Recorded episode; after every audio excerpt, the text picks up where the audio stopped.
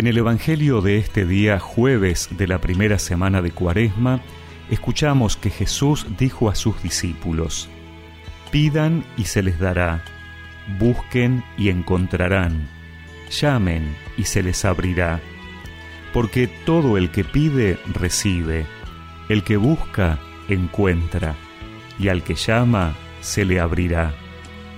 ¿Quién de ustedes, cuando su hijo le pide pan, le da una piedra? ¿O si le pide un pez, le da una serpiente?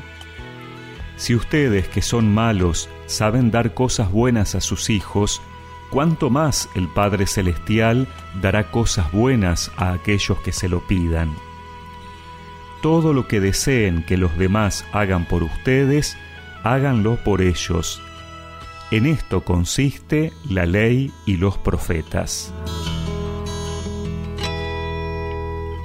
Hoy Jesús nos habla nuevamente sobre la oración, pero ella también está ligada a nuestra relación con los demás. Dios es bueno y nos da cosas buenas. Tenemos que pedírselas. Pero todo lo que queremos que los demás hagan con nosotros, debemos hacerlo con ellos. ¿Queremos favores de Dios?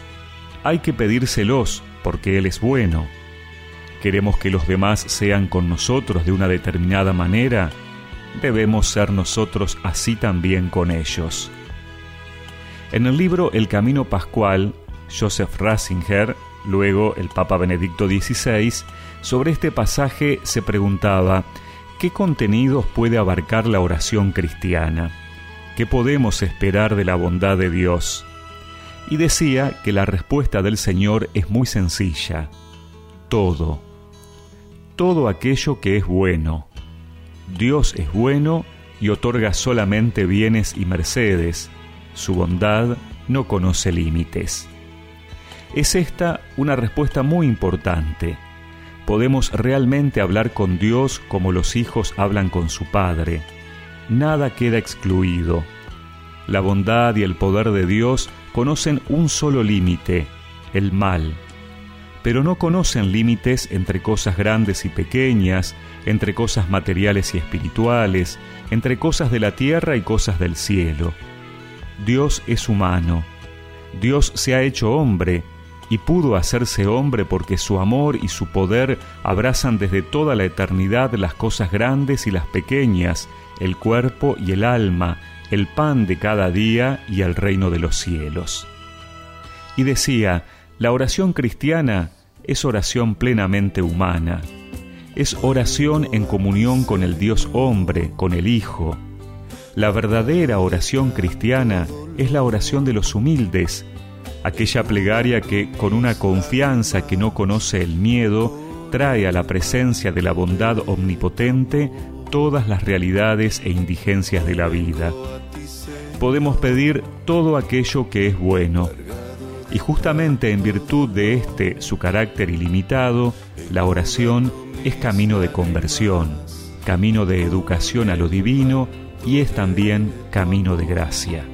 Sáname, Señor Jesús, quien pide recibe tu gracia. Tócame, Señor Jesús, amor. Sáname, Señor Jesús, quien pide recibe tu gracia. Tócame, Señor Jesús, quien busca encuentra tu amor. Y recemos juntos esta oración. Señor, en este tiempo de cuaresma quiero acercarme más a ti en la oración. Tú eres bueno y quieres lo bueno para nosotros. Ayúdame también a ser bueno con los demás. Amén. Y que la bendición de Dios Todopoderoso, del Padre, del Hijo y del Espíritu Santo los acompañe siempre. Quien busca encuentra tu amor.